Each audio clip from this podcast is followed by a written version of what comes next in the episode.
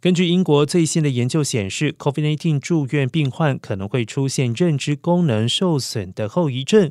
其程度相当于人从五十岁增长到七十岁，认知功能退化二十岁。这种出现长期衰弱的症状，也就是所谓的新冠长期症状。